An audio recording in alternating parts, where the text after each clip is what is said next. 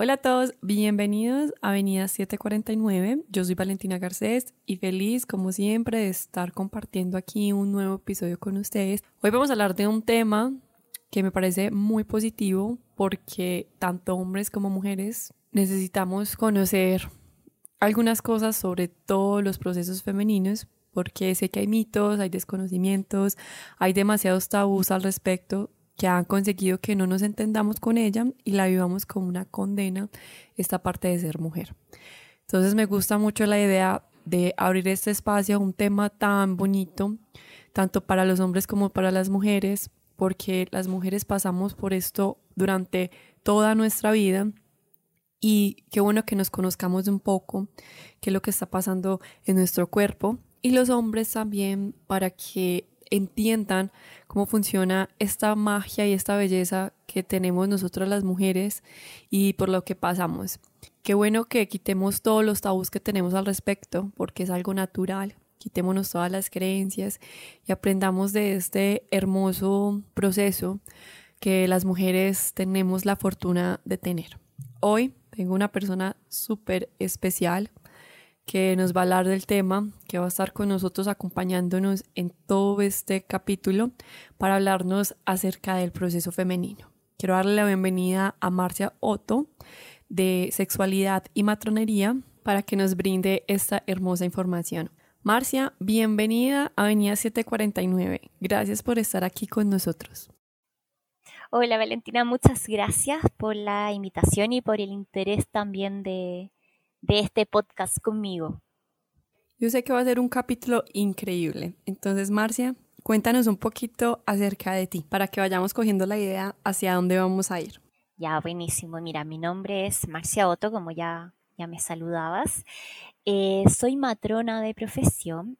Es una profesión que em, existe en Chile, existe en Perú, existe en Europa, pero no existe en casi toda Latinoamérica ni en Norteamérica, ¿ya? La matrona básicamente quien es, es una profesional, la carrera dura cinco años, eh, que es como la encargada o, está orientada a la atención de los procesos femeninos en específico. Eh, asistir los partos, eh, asistir a los recién nacidos, eh, estar a cargo de las hospitalizaciones de recién nacidos de riesgo. También tiene un rol fundamental en la salud pública, en la prevención de embarazo y en la consejería en salud sexual, reproductiva y de prevención de infecciones de transmisión sexual. Eh, bueno, y climaterio y todas las etapas de la mujer en el ámbito sexual. Y también podemos tratar eh, a hombres en el área de infecciones de transmisión sexual. En ese sentido, una carrera como bien completa, que se relaciona bastante con la sexualidad. Y esto me lo preguntan mucho. Me dicen, es como una ginecóloga. La verdad es que se parece mucho a la ginecología porque trabajamos con la ginecobstetricia.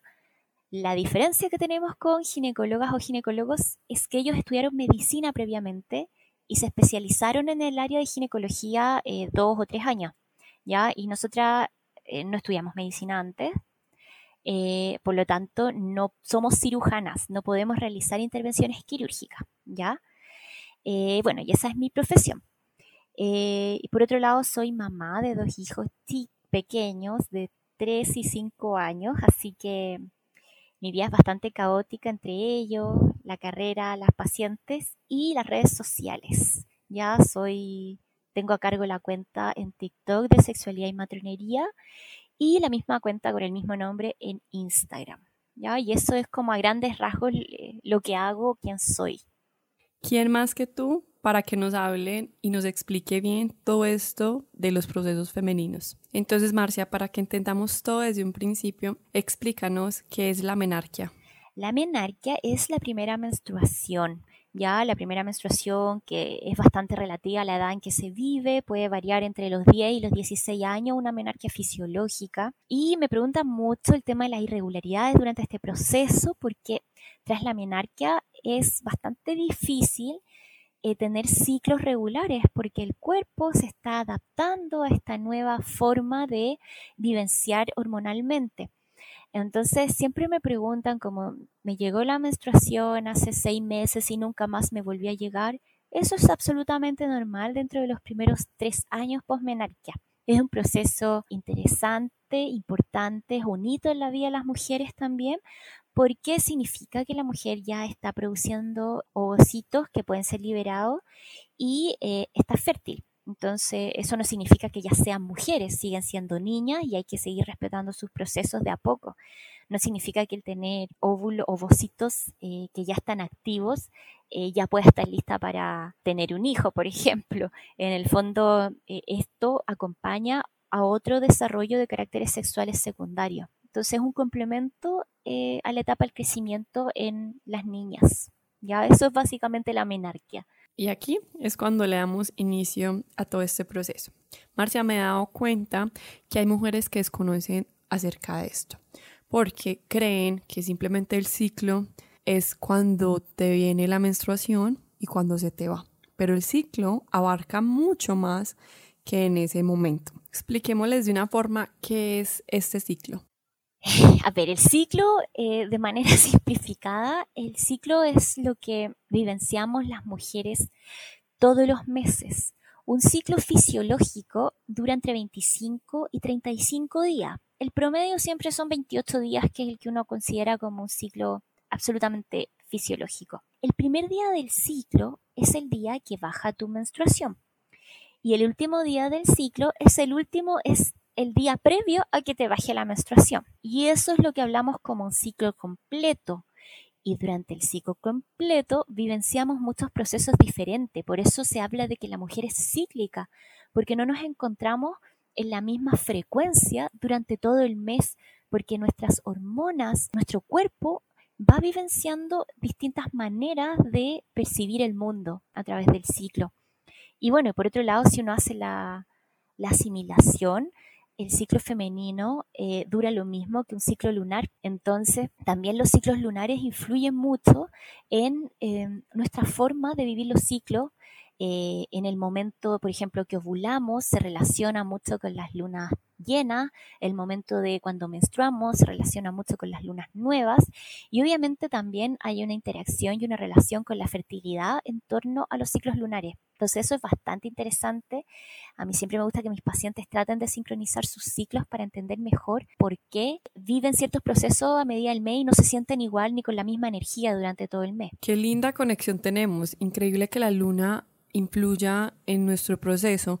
Entonces todo es como a base de energías. Exacto, exacto. De hecho, eh, bueno, hay muchas autoras que se han dedicado a estudiar esta relación. Dentro de ella está una autora que se llama Miranda Airey, que ella eh, encontró la forma o descubrió eh, una cierta relación de nuestro proceso femenino durante todo el mes en relación a la luna, definiéndolo como como la presencia de distintos arquetipos en una sola mujer, o sea, somos distintas mujeres durante todo el ciclo. Eh, cuando nos llega la menstruación, somos como la mujer, eh, la anciana, la bruja, la sabia. Entonces estamos como en un proceso más de tranquilidad, más de reposo, no estamos tan activas físicamente. Después eh, vivenciamos un proceso de renovación cuando ya se acaba la menstruación eh, y comienza como la otra etapa del ciclo, que es la niña, la que está en crecimiento, que se relaciona con el endometrio también. El endometrio está más proliferativo, empieza a crecer, es como un renacer. Eh, después, bueno, obviamente viene la etapa de la ovulación, donde es la mujer, la mujer plena, la mujer fértil, eh, la mujer que está totalmente activa, nos sentimos físicamente súper potentes, nos sentimos más lindas también, y no, solo nos sentimos, nos vemos, estamos mucho más atractivas para, para el sexo opuesto, para poder reproducirnos también. Y después viene como una etapa más de tranquilidad previo a la menstruación, que es como la mujer arquetípica, la madre, eh, la más contenedora, la más comprensiva.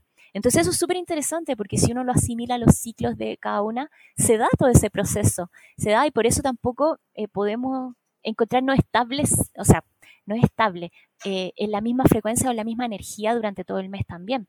Entonces, durante todo este proceso es normal que presenciemos cambios tanto internos como externos. Sí, porque las hormonas van variando, o sea, empezamos nuestro ciclo menstrual con los estrógenos por el piso, con la hormona luteinizante por el piso, y de a poco eso empieza a subir lentamente hasta que llegamos a la etapa de la ovulación, donde tenemos un pic de estrógeno, un pic de hormona folículo estimulante y un pic de hormona luteinizante. Entonces, obviamente no podemos encontrarnos en la misma energía que eh, el día que nos llega la menstruación. Entonces, el ciclo empieza, la menstruación llega. Danos una definición, un concepto de qué es la menstruación. Exacto.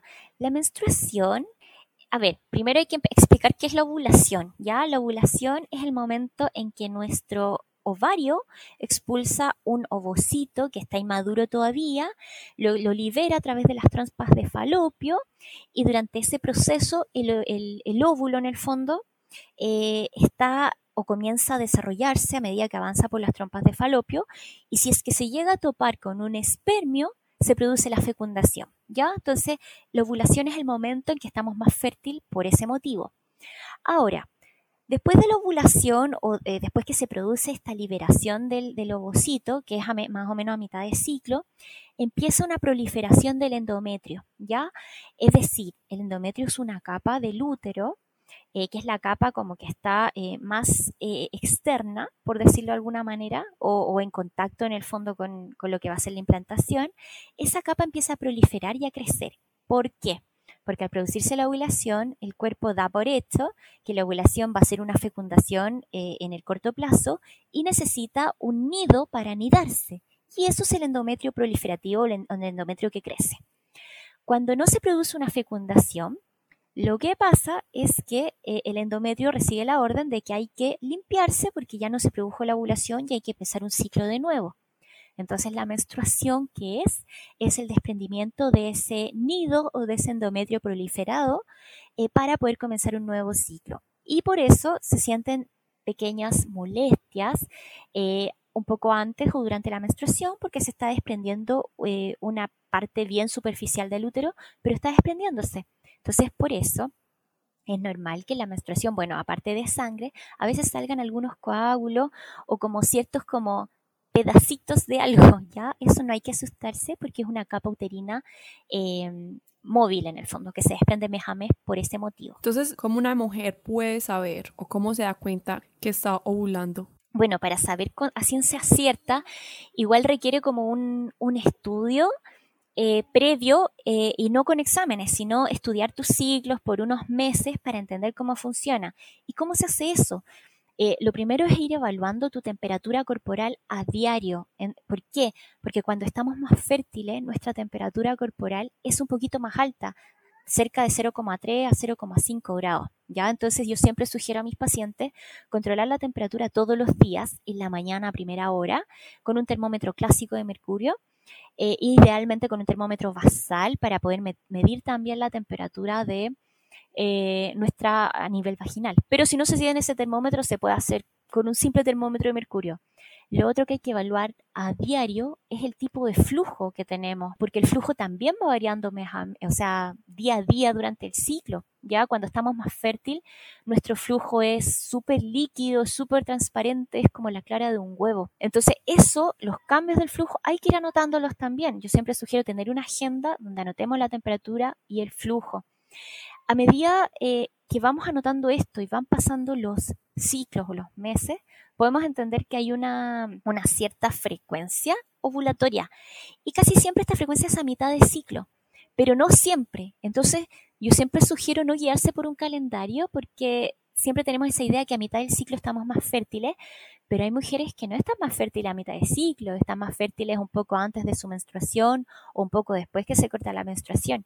Entonces, por eso es importante hacer un seguimiento y no fiarse con una aplicación de teléfono, porque hay muchos más factores que la fecha para saber el día de la fertilidad de todas maneras, y de hecho hay muchos factores que pueden influir en, el ciclo de una mujer. De repente incluso hay factores emocionales que pueden hacer que tu ovulación se postergue. Una mujer que ovula habitualmente en su día 14 del ciclo, por ejemplo, que es como lo más conocido, eh, no sé, sufrió algún tema emocional, está con estrés, tuvo un quiebre amoroso, eh, y pasa que su ovulación se retrasa y no ocurre cuando tenía que ocurrir, ocurre un poco antes de su menstruación. Eh, y eso también posterga la menstruación y a veces el ciclo se alarga un montón. Em, viene este tema de que no saben si están embarazadas o no y la verdad es que hay muchos más factores que influyen en la ovulación que solo, que solo las hormonas, ¿ya? Y eso también es súper importante eh, que, que la mujer lo sepa. También temas de la alimentación, temas de salud general, eh, la ovulación se relaciona directamente con el hígado, con los riñones, entonces si hay problemas a nivel renal o a nivel hepático, también van a haber problemas ovulatorios. Marcia, ahorita que estabas mencionando acerca del flujo, entonces, ¿la mujer tiene que prestarle atención al color? Sí, el flujo va variando. A ver, el flujo normal eh, tiene variaciones obviamente durante el mes, que puede ser de un blanquecino, eh, más cremoso, a pasar a algo más transparente, más líquido, como las variaciones habituales. Pero si el flujo presenta un color amarillento o un color verdoso y presenta mal olor, mal olor me refiero a un olor fuerte que, que traspasa la ropa. Eso yo siempre sugiero consultar porque cuando el flujo es muy abundante y tiene coloración y hay un mal olor persistente, eh, significa que hay una infección concomitante en el cuerpo y eso hay que tratarlo porque son infecciones que a mediano y largo plazo pueden causar efectos secundarios grandes. Por eso siempre hay que prestar atención a cómo se encuentra el cuerpo, al tipo de flujo y a los olores también. Entonces todas las mujeres tenemos el ciclo natural, pero intervenimos con los anticonceptivos. ¿Cómo influyen y si tienen un fuerte cambio para el ciclo? Claro, bueno, en una menstruación que es eh, de un ciclo natural, porque recordemos que usando anticonceptivos los ciclos que tenemos son artificiales. Esa menstruación que nos llega con el anticonceptivo eh, no es menstruación como tal, es un sangrado que se produce por deprivación durante la semana de descanso. Eh, a ver, los anticonceptivos yo siempre digo, son, son un mal necesario. Los métodos anticonceptivos que conocemos normalmente son métodos anticonceptivos hormonales. Al ser métodos anticonceptivos hormonales que trabajan con hormonas sintéticas, evidentemente van a generar ciertos cambios a nuestro cuerpo porque son hormonas externas que están afectando a nuestro organismo. Por otro lado, los anticonceptivos hormonales han sido un gran paso y un gran avance para las mujeres para poder desarrollarse en un entorno laboral, para poder controlar su natalidad. Entonces, yo siempre digo, no hay que polarizar tanto el uso de anticonceptivo y por otro lado también tiene efectos positivos en el cuerpo, como prevenir eh, algunos tipos de cánceres, como el cáncer de ovario o el cáncer o proliferación endometrial. Obviamente también tiene temas malos. Ya un anticonceptivo te puede generar problemas a nivel cardiovascular eh, si lo usas muy prolongado o si tienes antecedentes familiares de trastornos cardiovasculares, de, de trombosis venosas profunda o de accidentes cerebrovasculares. Existe el riesgo en la utilización de anticonceptivos combinados. Por otro lado, también puede aumentar las migrañas, puede potenciar efecto em, de la personalidad. Por ejemplo, si tú tienes una tendencia media depresiva, el anticonceptivo puede acentuar eso y gatillar eh, trastornos más fuertes. Y también si es que hay antecedentes de cáncer de mama en la familia, un método anticonceptivo eh, combinado o de progestágeno puro puede también acentuar el riesgo o aumentar el riesgo de que tú padezcas cáncer de mama. Entonces siempre y yo siempre le digo a mis pacientes, hay muchas chicas que empiezan a utilizar anticonceptivos sin haber consultado, porque a la amiga le hacía bien o porque a la hermana o a la prima. Pero antes de utilizar un anticonceptivo es súper importante ser evaluada por algún profesional del área que pueda orientarla, porque no es llegar y utilizar uno, hay que conocer los antecedentes previos. Qué bueno que mencionas esto porque nosotras las mujeres muchas veces actuamos o conseguimos cosas es porque una persona nos lo recomendó, porque a ella les funcionó o porque le sirvió. Qué bueno que uno vaya donde un especialista para tener como una consulta personalizada acerca de tu cuerpo, porque el cuerpo de todos es completamente diferente al de uno y no todo funciona igual como a los demás. Sí, eh, claro, todas las mujeres funcionamos distintos, tenemos distintos antecedentes familiares, distintos antecedentes genéticos y, por eso siempre es importante consultar de manera personal eh, algún o alguna profesional para poder saber el uso correcto del método, por qué me están dando este método, por qué me sugieren este método y por qué no el de mi amiga, porque obviamente todas somos diferentes. Marcia, entonces utilizamos anticonceptivos y que nos digan cuáles son perfectos para cada una de nosotros. Yo quiero saber si hay efectos secundarios cuando uno los deja. Ah, claro, efectivamente eh, pasa mucho en pacientes que usaron por mucho tiempo un método anticonceptivo hormonal en donde su cuerpo se acostumbró a un umbral de hormona alto eh, que los dejan y se produce un desorden menstrual, un desorden de la ovulación. En el fondo el ovario no sabe qué está pasando. O sea, ¿qué pasó si durante tanto tiempo me estuvieron eh, poniendo estas hormonas y de repente no las tengo, no se decía ovular de inmediato, de repente las mujeres sufren amenorrea de dos o tres meses tras dejarla. La amenorrea es una falta de menstruación y sufre molestia, eh, eh, dolores de cabeza por deprivación hormonal. Es como un pequeño síndrome de abstinencia. Hay mujeres que les puede durar unos días, como mujeres que le puede durar tres meses. Entonces hay que tener también cuidado, dejarlas eh, de una manera responsable y yo siempre digo, eh, digo que si las vas a dejar para cuidarte con algo más natural o para quedar embarazada, hazlo definitivamente. No sirve de nada descansar del anticonceptivo un mes, dos meses, porque eso va a generar mayor eh, problema a nivel eh, corporal.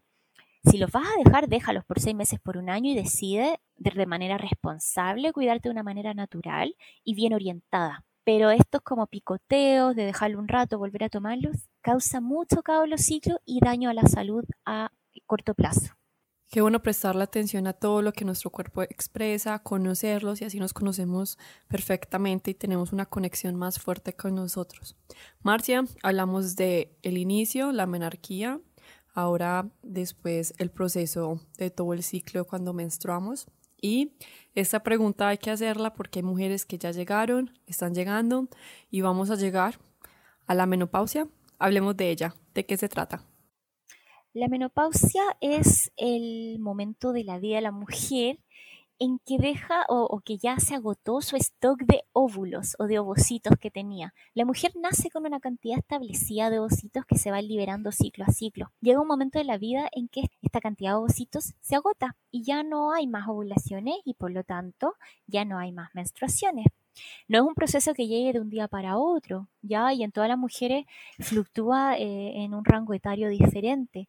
Hay gente que empieza a los 40 con un proceso de perimenopausia, que no quiere decir que va a estar menopáusica el otro día. Puede que pasen 7 años hasta que llegue ese momento, por ejemplo. Pero sí, las hormonas empiezan a interactuar de una manera diferente en el cuerpo. Pueden empezar a bajar los estrógenos. Esto puede hacer también que empieces a descalcificar un poquitito porque los estrógenos son una hormona que ayudan a la fijación del calcio en los huesos. Entonces, y empiezan a ocurrir estos famosos bochornos que se producen por desbalances hormonales y porque el cuerpo está tratando de, entender un poco qué es lo que está pasando antes de que llegue este, esta finalización de la ovulación es algo que llega gradual, que empieza con un proceso lento, eh, de, de, tratar también de, y en ese sentido es súper bueno que nos pille bien paradas y bien informadas, para que no, no nos desconcertemos tanto en ese momento. Qué bueno tener toda esta información para cuando llegue no nos enloquezcamos. Y qué bueno que cada mujer conozca su ciclo, porque no solamente sabemos de él, sino que nos conocemos a nosotras mismas. Claro, el conocimiento del cuerpo es fundamental para entenderse también como mujer y para poder entender también eh, lo que podemos estar arrastrando desde lo emocional hasta lo cultural, hasta, hasta nuestra formación valórica.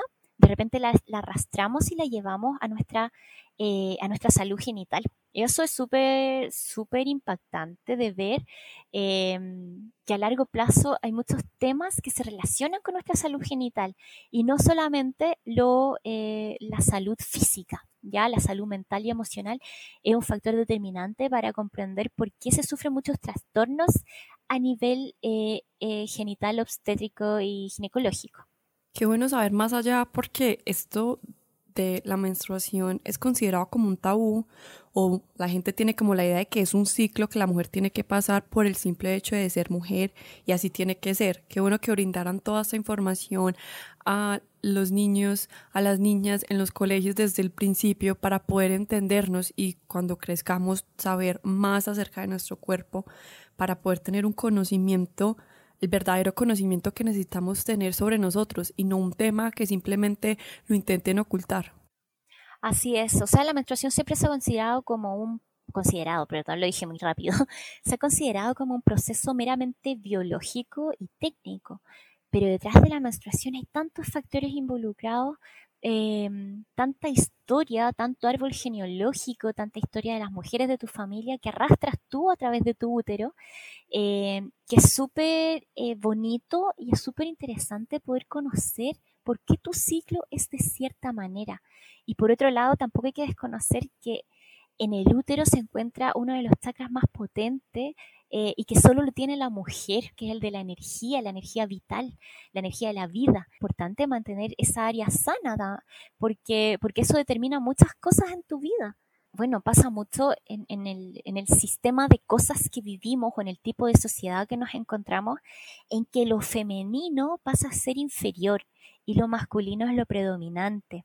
Y por lo mismo sucede que muchas mujeres cuando, y a, todas nos ha pasado yo creo, cuando nos sentimos como empoderadas o nos sentimos inteligentes o nos sentimos como parte de la sociedad, como que tendemos a avergonzarnos de, nuestra, de lo femenino en el fondo. Y, y, eso es una cadena porque te lleva a subvalorar tus procesos femeninos, como a decir, pucha, yo menstruo, qué terrible, eh, o yo, yo tengo que parir, eso es lo peor que hay en el mundo, es lo más doloroso. Y la verdad es que yo creo que hay que darle un giro, una, un, un, un cambio de tuerca para poder verlo como, como un superpoder, damos vida, o sea, tenemos esa capacidad, eh, partiendo por eso. Tenemos poder uterino, eso no lo tiene nadie más. Increíble el poder tan hermoso que tenemos las mujeres. Y simplemente es sentirnos orgullosas de todos los procesos que tenemos que vivir en esta vida tanto nuestro proceso íntimo como todo. Somos unas mujeres súper fuertes y muy valientes. Hay que estar orgullosa de todo lo que hacemos tanto en nuestro interior como en nuestro exterior. Marcia, antes de darle fin a este increíble episodio, quiero que nos brindes y nos regales un último consejo.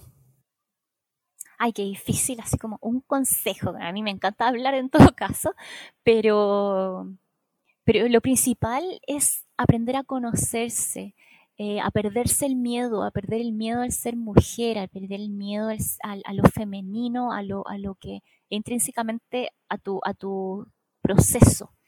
Eh, y reconocerse y conocerse, porque es la única manera también de poder compartirse con un otro o con una otra, depende de cada mujer, eh, de poder compartir y de poder tener relaciones sanas en el, en el corto y mediano plazo. Si uno no se conoce, si uno no se ha explorado, si uno no se ha entendido cómo funciona el cuerpo, es muy difícil llevar a cabo un relacionarse saludable con, con un otro o con una otra persona. Marcia, muchísimas gracias por toda esta información. Me encantó todo lo que compartiste el día de hoy de nosotros. Nos enseñaste muchísimo. Gracias por abrir tu corazón y entregarnos toda esta información con tanto amor. Definitivamente un capítulo increíble. Los micrófonos de Avenida 749 siempre estarán dispuestos para ti, para que compartas todo lo que desees con nosotros. Gracias nuevamente por brindarnos este espacio tan bonito. Muchas gracias a ti, Valentina, por la invitación y espero que haya sido un podcast productivo. Así que ahí estaremos en contacto. Y a todos ustedes, muchísimas gracias por acompañarnos en este capítulo tan increíble, que toda esta información les sirva bastante, que los ayude en cualquier momento y proceso, que se estén descubriendo y conociéndose en ustedes mismos. Las mujeres siéntanse orgullosas de todos los ciclos que tenemos en esta vida, porque todo esto hace que seamos increíbles, únicas. A ustedes los hombres, gracias por apoyarnos también en todos estos procesos y por informarse para conocernos mucho mejor. Les mando un beso gigante, como siempre les deseo un feliz resto de vida. Yo soy Valentina Garcés, los espero en el próximo capítulo aquí en Avenida 749.